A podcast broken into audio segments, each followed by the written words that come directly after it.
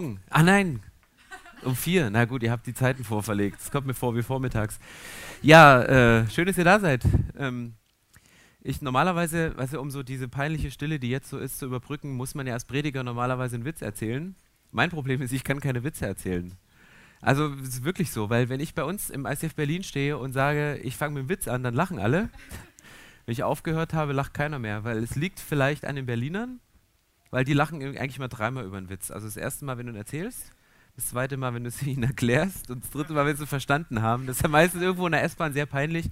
Aber es kann an denen liegen, kann vielleicht auch an mir liegen, weil ähm, meine Art Witze zu erzählen schon, schon so ein bisschen anders ist, weil mein Humor ist ungefähr so. Also geht ein Cowboy zum Friseur, kommt raus, Pony weg. Ah, ich wusste, es ist noch Intelligenz in Bielefeld. Nein, äh, weil ich keinen Witz erzählen kann, fange ich mit einer Geschichte an. Und zwar habe ich die gehört und ich dachte, die passt genial in unsere Herbstzeit rein. Nämlich im Frühjahr hat ein Bauer angefangen, Kürbisse zu pflanzen, weil er wusste, da kommt irgendwann Halloween, da mache ich ein großes Geschäft mit denen. Und er sieht diese Kürbisse alle aus.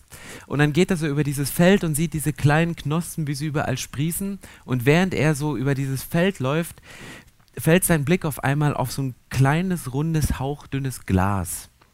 Und dann denkt er sich, wenn ich dieses Glas jetzt nehme und für einen dieser Kürbisse so eine Art Gewächshaussituation schaffen kann, dann wächst und gedeiht der so prächtig, das wird der schönste und größte Kürbis über schlechthin. Er nimmt dieses Glas, kniet sich hin und friemelt diese kleinen Blätter und diese ersten zarten Pflänzchen da in, diesen, in diese halbrunde, hauchdünne Glaskugel und ähm, lässt die Sonne drauf strahlen. Er begießt es noch ein bisschen, wo er sagt, hey, dieser Kürbis, der soll das optimale und das beste Wachstum haben. Und dann wächst er und gedeiht er und irgendwann geht er im Herbst, er vergisst die Situation völlig, geht im Herbst wieder. Und als er schon auf dieses Feld kommt, sieht er diese langen Streifen, wieder so, so orangefarbene Punkte, die Landschaft zieren. Und er erinnert sich an diesen Kürbis, den er ganz besonders fördern wollte, durch diese optimalen Voraussetzungen. Und dann geht er dahin und dann stellt er mit Erschrecken fest, dass dieser Kürbis nur genauso groß geworden ist wie das Glas.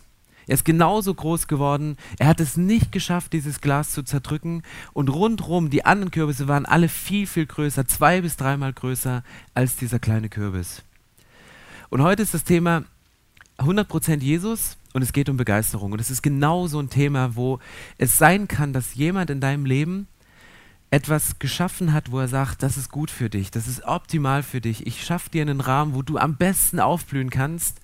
Aber vielleicht sind genau diese gut gemeinten Sachen, genau dieser Rahmen, den Menschen dir gesetzt haben, momentan der Hinderungsgrund, dass deine Begeisterung für Jesus so richtig wachsen kann und dass dein Kürbis der Begeisterung, weißt du, so viel Luft verdrängt, dass es eigentlich der größte und schönste Begeisterungskürbis überhaupt ist.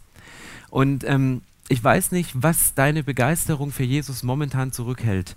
Ob das Familientraditionen sind, dass die Eltern immer wieder gesagt haben, ja, das macht man nicht.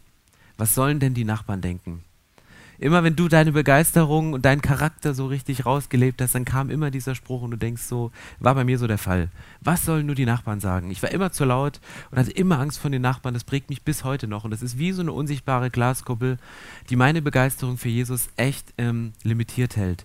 Vielleicht ist es eine Gemeinde- oder Kirchentradition. Vielleicht bist du heute zum ersten Mal hier. Vielleicht bist du auch aufgewachsen in einem christlichen Kontext und wo immer wieder gesagt wird, ja, das, das gehört sich nicht als Christ, das darfst du nicht.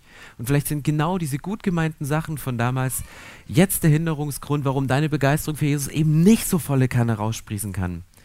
Oder es ist dein Charakter, wo du sagst, ich kann irgendwie nicht aus meiner Haut. Ich würde ja gerne, aber irgendwas hält mich zurück. Irgendwas lässt mich, was diesen Jesus angeht, so mit angezogener Handbremse fahren. Irgendwas fehlt dann noch von diesem Durchbruch. Und ich möchte heute in den Text einsteigen. Ihr habt ja gesagt, ihr geht jetzt diesen Monat durch 100% Jesus und euch, werdet euch, euch mit dem Kolosserbrief beschäftigen. Und ich war so froh, dass ich genau dieses Thema ähm, erwischt habe heute, weil ich habe irgendwann mal Theologie studiert und das war meine Examenspredigt, die ich zu diesem Thema machen durfte. Das heißt, also bessere aufgearbeitete Fakten könnt ihr gar nicht bekommen, als ich sie heute mit einfließen lasse in schönen Geschichten. Ähm, und Kolosserbrief, ähm, der ist ja von Paulus geschrieben Und vielleicht sagst du jetzt, naja, 100% Jesus und begeistert für Jesus zu sein, das ist ja kein Problem, wenn man so, weißt du, Jesus die ganze Zeit erlebt. Wenn Wunder passieren, wenn die Celebrations Sonntag immer, boah, frisch und fruchtig sind, dann ist es ja kein Problem, begeistert zu sein. Es ist nur dann schwierig, wenn ich so Durststrecken habe, wenn ich merke, irgendwas limitiert mein Leben. Aber Paulus, der das hier schreibt, der hat an dem Zeitpunkt der hat schon so viel krasse Sachen durchgemacht. Der ist gesteinigt worden. Der hat Schiffbruch mehrmals erlitten. Der ist von einer Schlange gebissen worden. Der, hat, der ist in eine Stätte gegangen, wo Leute ihn, weißt du, mit Steinen beworfen haben. Er hat im Knast gesessen für seinen Glauben. Also die Umstände von diesem Paulus, der den Kolosserbrief schreibt, die sind nicht optimal. Im Gegenteil, wo du denkst, dass der noch von der Begeisterung spricht über Jesus, das grenzt echt an ein Wunder. Und es muss ein Wunder sein und irgendwas muss mit diesem Paulus los gewesen sein. Und dann schreibt er hier, in diesem ersten Kapitel gibt es so fünf Verse und die Theologen benennen das Christus-Hymnus. Also Paulus, der hat irgendwann ein paar Verse zusammengefasst und hat gesagt, ey, dieser Jesus, der ist so begeisterungswert und würdig, für den schreibe ich den, den größten Worship-Song der Zeiten schlechthin. Und ähm, um das zu verstehen, warum Paulus mit seinem Background das den Kolossern schreibt, muss ein bisschen verstehen, was in der Gemeinde da in Kolosser abging. Und zwar war es so, dass die, die alle dadurch, dass was neu war mit dem Glauben, dadurch, was Paulus immer wieder gepredigt hat, das war für die alles, alles neu. Und dann waren die Leute so begeistert, dass diese Begeisterung dazu führte, dass sich zwei Gruppen in dieser Kirche bildeten damals. Also Kolosser, die hatten so zwei Gruppen.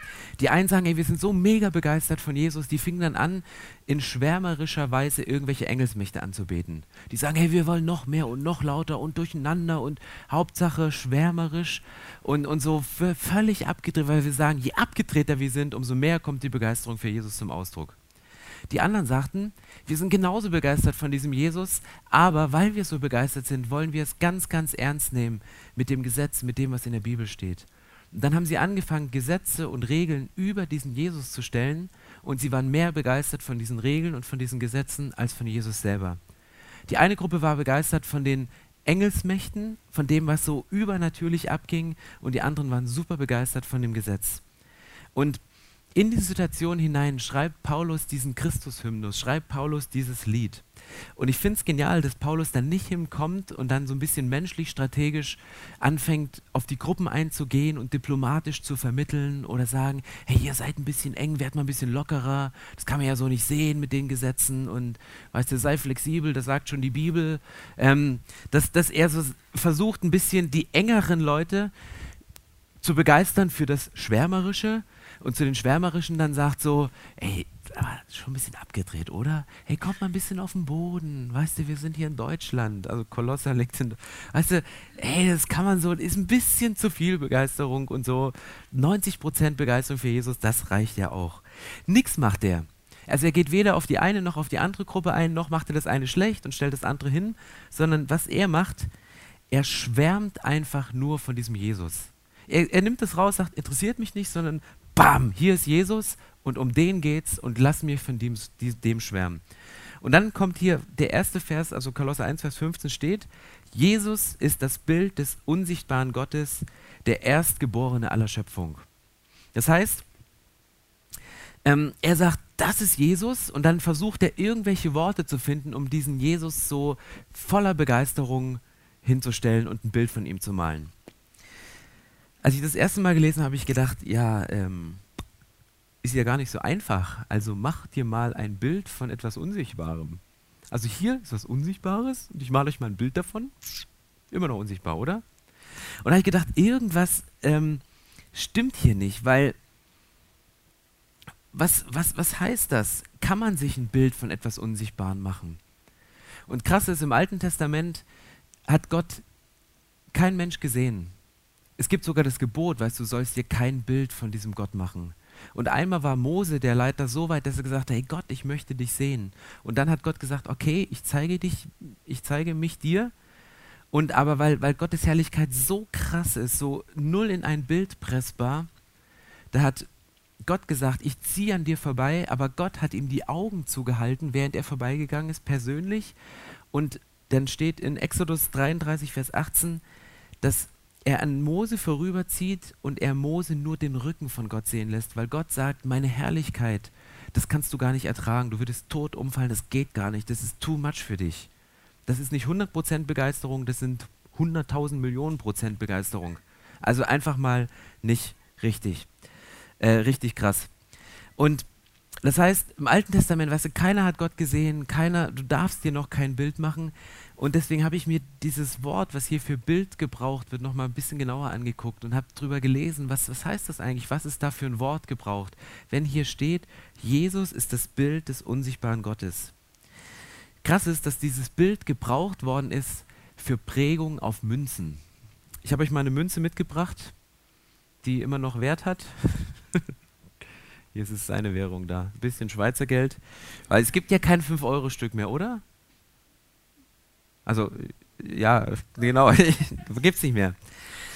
Und dieses Wort, was hier für, für, für Bild gebraucht worden ist, das ist nicht nur so ein plattes Passfoto, wie wir es kennen, und wo du denkst, ja, das bist du, sondern es, dieses Bild entsprach der Prägung, die auf so eine Münze drauf gepresst worden ist, wo du wie so ein kleines 3D-Bild drauf hast, wo rauskommt, das, was hier drauf ist, dem gehört das. Und damals war es so, es wurde immer das Bild des Königs oder des Kaisers, der, der gerade herrschte, wurde auf die Münze geprägt. Und es war nicht nur, dass da das Bild drauf war, sondern diese Münze übermittelte immer ein Stück von dem Wesen von dem, der da drauf war. Es vermittelte den Wert des Ganzen und auch ein Stück von diesem Wesen. Also das war nicht ein plattes Passfoto, wie du es von mir vielleicht siehst, sondern es war 3D. Also du, mein, mein Gesicht, das hat ein Profil. Es hat Falten, Lachfalten versteht sich. Es hat Ausstrahlung, es hat Charakter.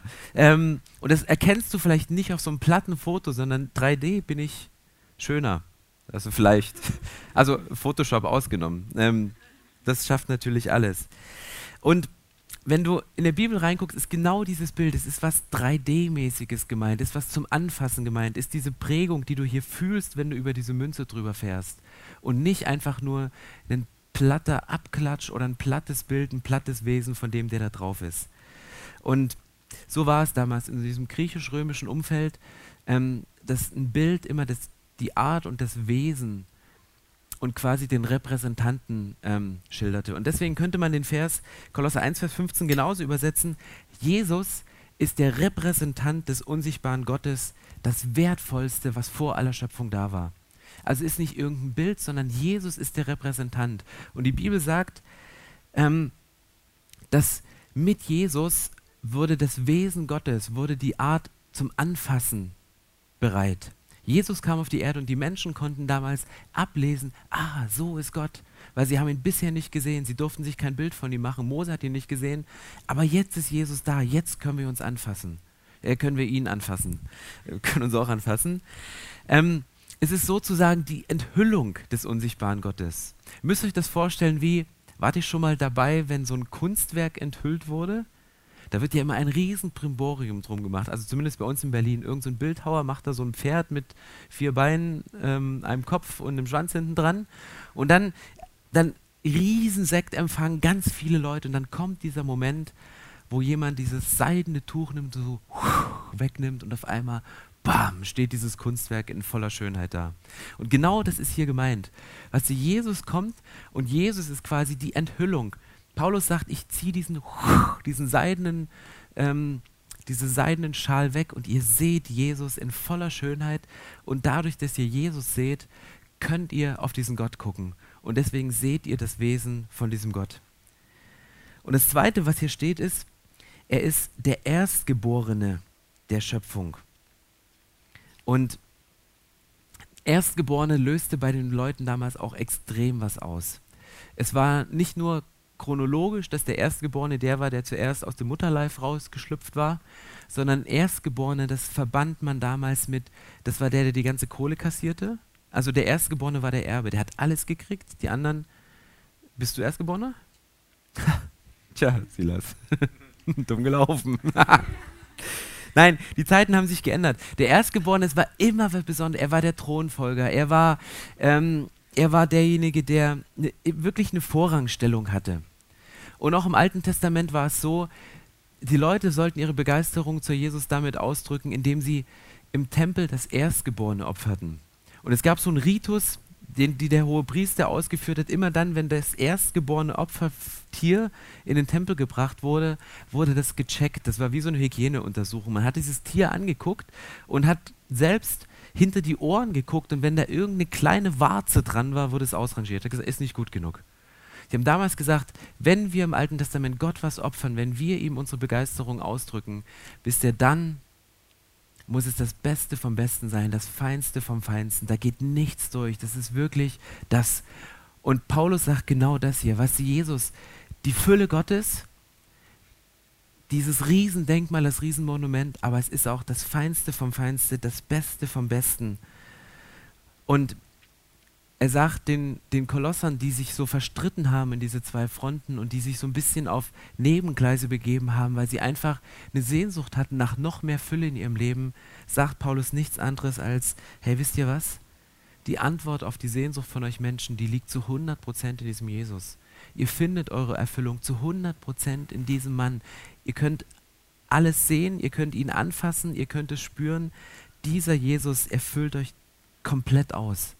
Und das steht dann auch hier in Vers 19, denn Gott wollte in seiner ganzen Fülle in Christus wohnen. Das heißt, Gott sagt, um Begeisterung auszulösen, ich stecke alle meine Begeisterung in diesen Jesus rein. Meine ganze Fülle steht hier, alles, was ich habe, das packe ich in meinen Sohn rein. Gott wählte Jesus aus, um seine ganze Fülle auf dieser Erde zu repräsentieren. Und das ist nur der erste Teil von diesem, von diesem Text. Und dann schließt Paulus noch so einen zweiten Teil an, wo er sagt, okay, es reicht ja nicht, wenn meine ganze Begeisterung nur in diesem Jesus drin steckt, sondern diese Begeisterung soll ja auf euch überschwappen. Und wie könnt ihr Menschen so eine Begeisterung für Jesus empfinden? Wie könnt ihr denn diese unsichtbare Glasschüssel zerbrechen, die gar nicht mal eben so aus eigener Kraft zu zerbrechen ist? Was muss passieren, dass diese Begeisterung bam raus kann aus eurem Leben und in die richtigen Bahnen gelenkt wird? Und dann schwenkt Paulus so ein bisschen von diesem Makrokosmos der Schöpfung in so einen Mikrokosmos der Kirche rein, der Gemeinde rein und sagt, ähm, wisst ihr was? Jesus ist auf die Erde gekommen, er ist am Kreuz gestorben und dann gebraucht er dieses Wort, dass wir Menschen, du und ich, zu einer neuen Schöpfung werden können. Dass mit deinem und meinem Leben was völlig Neues wachsen kann, was explodieren kann, was vorher so nicht dagestanden hat und was vorher so nicht da gewesen ist. Und er sagt, auch da ist Jesus wieder der Erste. Er ist nicht nur der Erstgeborene der Schöpfung und meine ganze Fülle wohnt in ihm. Jesus ist auch der Erste, der von den Toten auferstanden ist. Und auch da hat er wieder die Vorrangstellung. Das heißt, im ersten Teil geht es in diesem Text darum, Gott legt die ganze Fülle in seinen Sohn Jesus rein. Warum macht er das? Warum packt er alles in diesen Jesus rein? Damit der zweite Teil von Jesus möglich ist. Und der zweite Teil, der steht hier auch, und das ist eine Wahrheit. Gott wählte Jesus aus, um die ganze Fülle durch ihn zu repräsentieren. Und dann geht es aber weiter, hier in Vers 19 und 20 um durch ihn alles, was sich auf der Erde und im Himmel befindet, mit sich zu versöhnen, indem er den Frieden wiederhergestellt hat durch sein Blut am Kreuz. Und dann denkst du jetzt, ja, das passt jetzt aber gar nicht hierhin, weißt du? Wir reden über Jesus, wir reden über Begeisterung, wir reden über 100 Prozent. Schwärmst uns hier im ersten Teil der Predigt was von Fülle und Repräsentanz und boah, Jesus ist der Größte, Schönste und Beste. Und dann bringst du hier so ein blutverschmiertes Bild. Wieso machst du das? Aber ich glaube, dass die eine Seite der Münze nur den Wert hat, wenn es auch eine zweite Seite der Medaille gibt. Und das finde ich das Geniale, dass Paulus beide Seiten hier betont, dass er sagt, ich schwärme euch nicht nur von der Fülle von diesem Jesus vor, sondern ich zeige euch auch die andere Seite der Medaille, den Wert, den das Ganze hat und auch den Preis, der notwendig war, um diese Fülle auf diese Erde zu holen.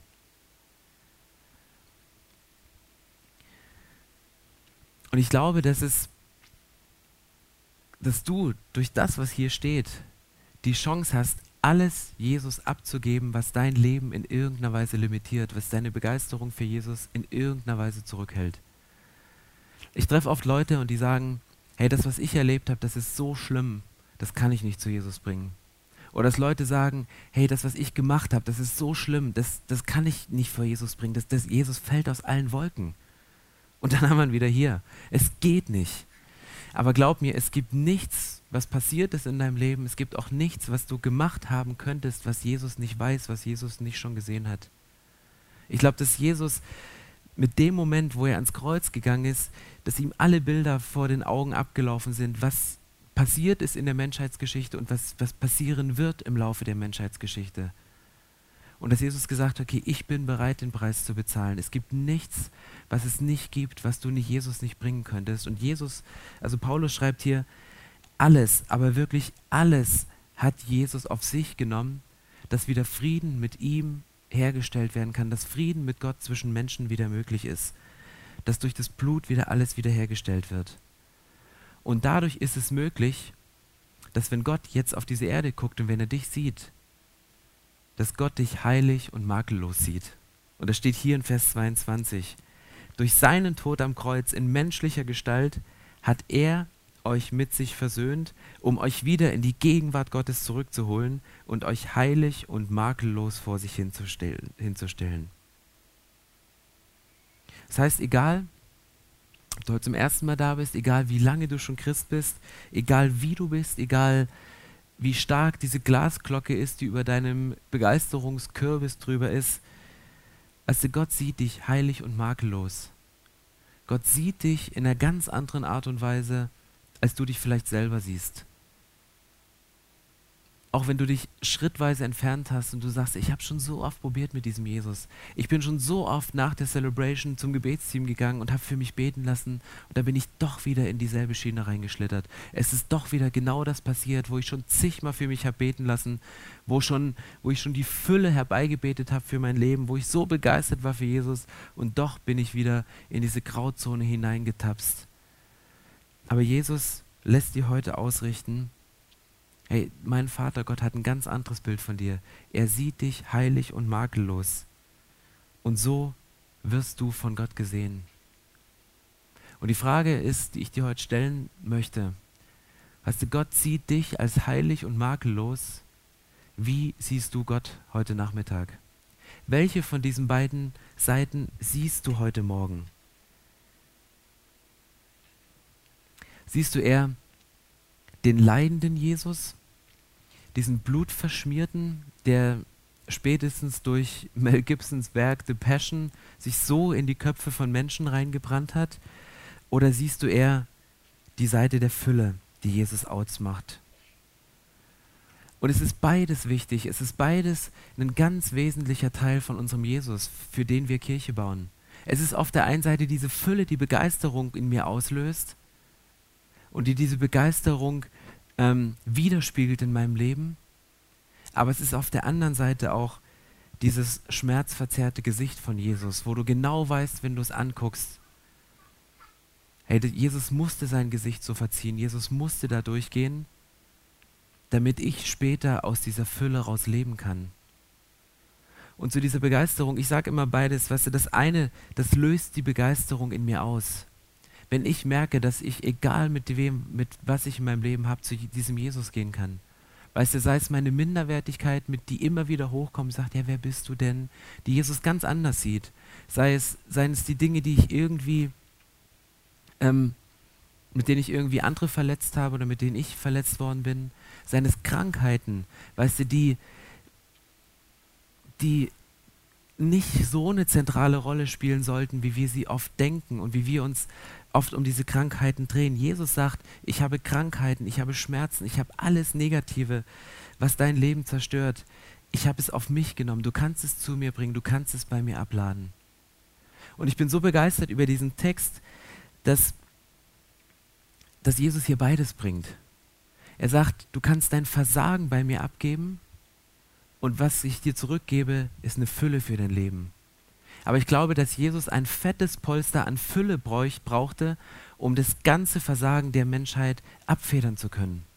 Jesus brauchte dieses fette Polster an Fülle, damit du und ich Minderwert, Schuld, Krankheit, Verletzung bei ihm abladen können. Und Jesus kann es abfedern und Jesus nimmt es auf sich auf und gibt diesen, diesen genialen Tausch an Versagen gegen Fülle.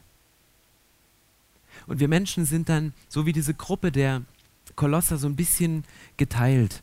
Und die einen strahlen mehr das Leiden von Jesus aus und die anderen strahlen mehr die Fülle von Jesus aus. Und ich bin so froh, dass Paulus hier so eine gesunde Ausgeglichenheit bringt. Ich meine, wir predigen manchmal sehr einseitig im ICF, aber das ist auch gut, um einfach Dinge deutlich zu machen. Aber Paulus hat es hier geschafft und gesagt, hey, diese eine Seite der Medaille ist wichtig. Dass ich dafür gestorben bin für euch, das bringt den Wert überhaupt für diese Münze. Das musste notwendig sein, damit die Prägung auf der anderen Seite, die Fülle rauskommt. Und der Text, der hier steht, hat genau beide Seiten der Medaille. Und Jesus sagt, das eine war notwendig, um das andere leben zu können. Wir beschränken uns manchmal auf die eine Seite. Und ich kenne Christen, die das ganze Leben lang griesgrämig sich nur um das Leiden von Jesus drehen. Und in ihrem Leben, ihr Leben spiegelt nichts anderes als das Leiden wieder. Ach, es ist ja so schwer mit diesem Jesus. Ach, und ja schon wieder. Und ich. Ach. Also, wenn dich deine Freunde sehen und, und sie nur diesen Jesus sehen, weißt du, dann, dann, dann, dann geht es ihnen auch irgendwann schlecht in deiner, ähm, deiner Gegenwart. Du, auf der anderen Seite diese Oberschwärmer, so Halleluja, weißt du, die Leute, die nur mit dem Kopf über den Wolken schweben und die beiden Beine schon gar nicht mehr auf dem Boden haben. Weißt du, wenn du so jedes Mal auf Arbeit gehst, wenn die Leute auch sagen, Hallo, komm mal wieder runter, du lebst in Bielefeld. Ähm, und beides ist wichtig, aber beides nur einseitig zu leben, spiegelt nicht unbedingt nur Begeisterung wider. Und ich finde es für deine Kollegen, für deine Freunde genauso wichtig, dass du sagst, ich habe gerade eine Krise in meinem Glauben. Und ich habe ich, ich schiebe gerade so eine dicke Krise und ich kann da nur durch mit Jesus. Aber ich weiß, ich kann mit all meinem Versagen, mit all meinen Fehlern, ich kann zu Jesus gehen und ich kann es bei Jesus ablagern und, und Jesus gibt mir eine neue Fülle. Und auf der anderen Seite kannst du auch genauso schwärmerisch rausgehen und sagen, ey, wir, ich erlebe diesen Jesus so krass, der passiert was in meinem Leben, ähm, das kannst du dir nicht vorstellen. Und ich glaube, dass diese Mischung beides deine Freunde zu diesem Jesus zieht, weil sie merken, das ist ein Mensch, der, der hat, der ist nicht problemlos komplett, das ist ein Mensch, der mit beiden Beinen im Leben steht. Es ist ein Mensch, der, dem diese Herausforderungen des Alltags genauso an die Nieren manchmal gehen. Aber der hat eine Hoffnung und der hat einen Gott und der hat einen Jesus, von dem er begeistert ist, mit dem er durch diese Dinge durchgehen kann und mit dem er auch manchmal mit einer hundertprozentigen Begeisterung Dinge weitersagen kann. Und wenn ich das sehe hier in diesem Text, in mir löst das eine Begeisterung aus. Wenn ich mit Dingen zu Jesus gehe und merke, wie Jesus mein Versagen in Fülle verwandelt. Das löst bei mir eine Begeisterung aus und die lebe ich in meinem Umfeld. Und es zieht Leute an und Leute fangen an, sich für ein Leben mit Jesus zu entscheiden. Aber ich gehe mit diesen Leuten auch an einen Punkt, wo ich sage, wenn die Begeisterung mal abflaut und ein Problem kommt, dann sage ich, dann lass uns durch dieses Problem durchgehen, dann lass uns dafür beten, dann lass uns diese Punkte angehen, weil ich weiß, dass das Ende wieder eine Begeisterung ist weil das Ende wieder 100% Begeisterung für Jesus ist. Und ich glaube, es gibt nichts Authentisches und es gibt auch nichts Kraftvolleres als das ganze Evangelium, das volle Evangelium, was Paulus hier predigt. Ich möchte euch eine Geschichte erzählen zum Schluss, weil ich ähm, glaube, dass wenn du in deinem Leben eine lange Strecke mit Jesus gelaufen bist, dass vielleicht Dinge passieren, die deine Begeisterung für Jesus limitiert haben, die sie klein gemacht haben, die dein Herz ähm, kalt gemacht haben und wo es nicht mehr so für diesen Jesus schlägt. Und zwar ist das eine Geschichte von einem Arzt und es ist eine wahre Geschichte und ich finde die so krass. Ein Arzt hat in einem Krankenhaus einen Patienten operiert und er hatte Herzprobleme und sie mussten ihm einen Bypass legen. Und ein Bypass sind so kleine Röhrchen, die neben dem Herzen äh, gelegt werden, dass Durchblutung wieder gefordert wird. Und es ist eigentlich in diesem Krankenhaus und von diesem Arzt ist eine Operation, die ähm, eigentlich ohne Probleme vonstatten geht. Ist überhaupt kein Problem. Und dann machen sie alles nach bestem Wissen und Gewissen. Sie haben alles steril abgedeckt. Das ist alles völlig in Ordnung. Ähm, und nach dieser OP, die eigentlich immer gut geht, ähm, alles wieder zugenäht ist, wollen sie diesen Mann wecken und dann stellen sie fest, dass, das, dass die Linie auf dem CTG so Flatliner-mäßig bleibt. Und sie fragen sich, was haben wir falsch gemacht? Was ist passiert? Es ist noch nie schief gegangen. Die Gefahr, das Risiko, dass diese Bypass-Operation schief geht, die, die gibt es eigentlich überhaupt nicht. Das ist bei uns überhaupt keine Frage. Aber dieses Herz, es fängt nicht mehr an zu schlagen. Und dann hat der, der, der Chefarzt, der weiß sich nicht mehr zu helfen. Er geht nochmal im Kopf alles durch. Was habe ich falsch gemacht? Habe ich einen Fehler gemacht? Sagt, nein, es ist alles richtig. Und dann kommt er an den Punkt, wo er anfängt, ich weiß nicht, was ich falsch gemacht habe und schickt alle Leute, die mit einer OP beteiligt waren, aus diesem Raum raus und sagt, ich möchte, dass ihr mal rausgeht. Und dann ist dieser Chefarzt, dem diese Operation noch nie schief gelaufen ist, ist alleine mit diesem Patienten. Und dann geht ihr hin zu diesem Patienten und sagt ihm ins Gesicht, bitte sag deinem Herz, es soll wieder anfangen zu schlagen. Und was passiert dann? Genau das. In dem Moment, wo er das ausspricht zu diesem Mann, bitte sag deinem Herz, es soll wieder anfangen zu schlagen, beginnt dieses Herz wieder zu pochen. Ich habe dafür weder eine medizinische Erklärung noch sonst irgendwas, aber für das geistliche Leben, was deine Begeisterung für Jesus angeht, möchte ich dich heute um eine Sache bitten, nämlich sag deinem Herz, es soll wieder anfangen zu schlagen für Jesus. Also unabhängig von den unsichtbaren Dingen, die dein Leben momentan überschatten, die vielleicht ihre Wurzeln haben in deiner Vergangenheit, in deiner Kindheit, in deiner Familientradition, in deiner Kirchentradition, die vielleicht gekoppelt sind an deinen Charakter, wo etwas in deinem Leben ist, was dich limitiert und was deine Begeisterung für Jesus nicht so zum Ausdruck kommen lässt. Aber sag deinem Herzen wieder, es soll wieder anfangen zu schlagen für Jesus. Sag, dass die Begeisterung wieder aufschlagen soll, dass dein Herz wieder pochen und pulsieren soll für Jesus. Und vielleicht geht es dir momentan nicht so, dass du sagst, ja, ich erlebe gerade diese Fülle, ich, ich merke gerade nichts von dem, sondern mein Herz, das ist, das ist flach. Vielleicht hast du gerade Probleme. Aber genau diese Probleme, die Kehrseite der Medaille, die Jesus bezahlt hat, sind die Chance, dass Begeisterung in deinem Leben wieder rauskommen kann.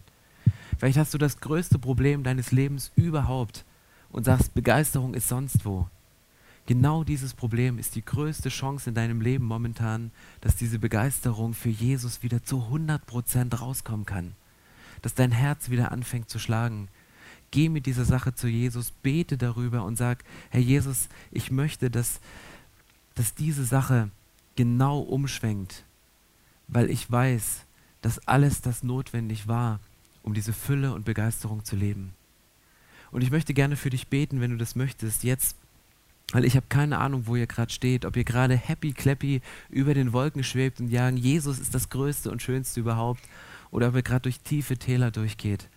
Ich möchte dafür beten, dass dein Herz wieder anfängt zu schlagen für diesen Jesus und dass diese Begeisterung wieder pulsiert mit dem Blick auf beides.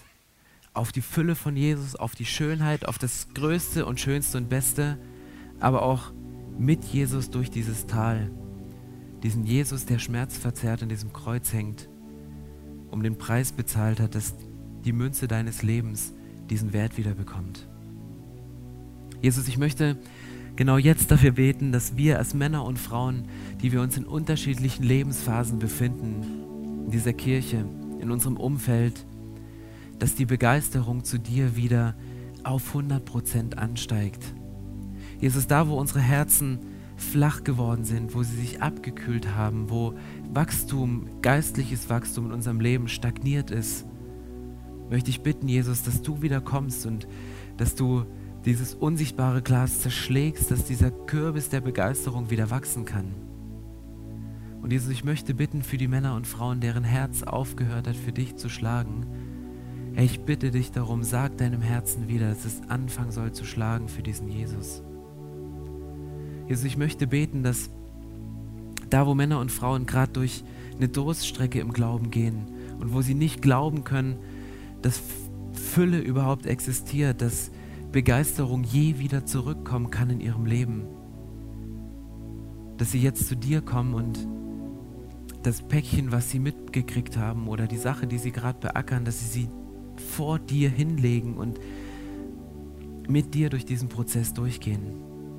Und Jesus, ich danke dir für diesen genialen Text im Kolosserbrief, wo es wo Paulus so beide Seiten der Medaillen beleuchtet. Jesus, dass wir unsere Schuld, unser Versagen, alle Fehler, alles, was wir uns manchmal nicht trauen auszusprechen, bei dir ablegen können und du es eliminierst, du es wegnimmst, um unser Versagen gegen deine Fülle auszutauschen. Und da, wo die Prozesse momentan hart sind, wo wir in unsere Grenzen kommen, wo es eng ist in dem Umfeld, wo wir drin sind, Jesus, da möchte ich bitten, dass du kommst mit deiner gewaltigen Schöpfungskraft, um Dinge zu sprengen. Gott, ich bitte dich, dass der Rahmen unseres Lebens wieder sprengt und dass durch das, was du am Kreuz gemacht hast, der Wert wieder zurückkommt in unser Leben. Dass in dem Moment, wo wir blicken, Jesus, das hast du für uns getan, dass damit die Begeisterung für dich wieder schlägt, dass damit unser Herz wieder anfängt zu schlagen, weil wir merken, wir sind auf der einen Seite nicht nur happy clappy, sondern du gehst mit uns durch Prozesse durch, du gehst mit uns durch ein Leben durch. Und gerade dann, wenn es schwer ist, gehst du nicht von unserer Seite, sondern gerade dann bist du mir am nächsten. Und das möchte ich jetzt in dieser biblischen Ausgewogenheit heute aussprechen über dieser Kirche, über diesem ICF und über dem Leben von Menschen. Auch für die Menschen, die heute zum ersten Mal da sind und sagen, hey, das ist krass. Das habe ich heute zum ersten Mal gehört, dass ich Dinge bei Jesus abgeben kann. Und dass ich wirklich alles abgeben kann, dass Jesus sich nicht schamrot wegdreht und sagt, huch, so was Schlimmes habe ich noch nie gesehen.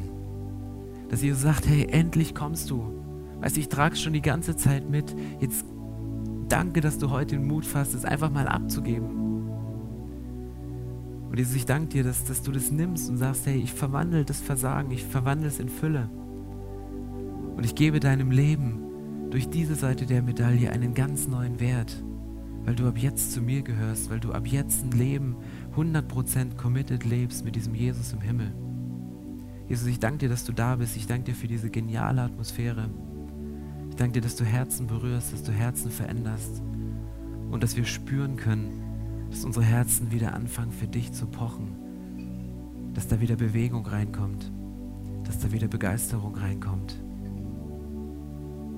Jesus, ich danke dir, dass du da bist und ich danke dir, dass du mich veränderst und ich danke dir, dass du uns als Menschen veränderst. Amen. Ihr könnt, wenn ihr wollt, gern bei den nächsten Liedern aufstehen und die Lieder, die wir singen, das sind eigentlich nichts anderes als gesungene Gebete. Dinge, die wir weitergeben und sagen, hey Jesus, das empfinden wir dir, das ist ein Ausdruck unserer Begeisterung. Und ich möchte dich einladen, egal wo du stehst, ob du noch im Prozess drin bist und Jesus gerade was angestoßen hat in deinem Leben oder ob du schon durch bist und sagst, ich lebe zu 100% begeistert für Jesus. Hey, stimm mit ein, sing diese Lieder mit, weil es bringt dich näher an das Eigentliche, nämlich an das Herz von Jesus. Amen.